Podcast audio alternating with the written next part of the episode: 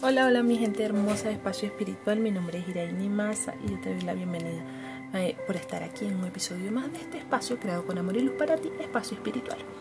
Hoy quiero que eh, te preguntes, o, mejor dicho, quiero que me, que me cuentes si has escuchado eh, hablar sobre las personas despiertas estamos despiertos, has escuchado hablar sobre eso, la conciencia plena, el despertar de conciencia, todo eso. Lo hemos escuchado bastante, ¿verdad?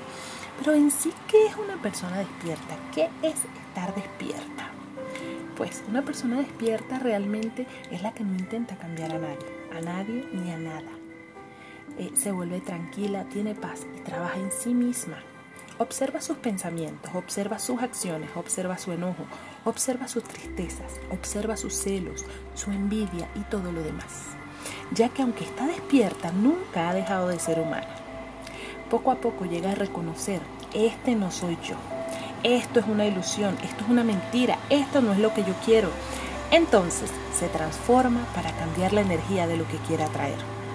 Entonces se vuelve libre, y ya no le importa lo que los demás piensen, sientan o digan de ella. No se compara con nadie, no compite con nadie. Simplemente se observa a sí misma. Una persona despierta sabe que la clave de todo es volver a unir el todo dentro de sí. Entonces la mente descansa en el corazón y así ya no va hacia afuera a tratar de identificarse con el mundo, ya que va hacia adentro y se identifica con el universo.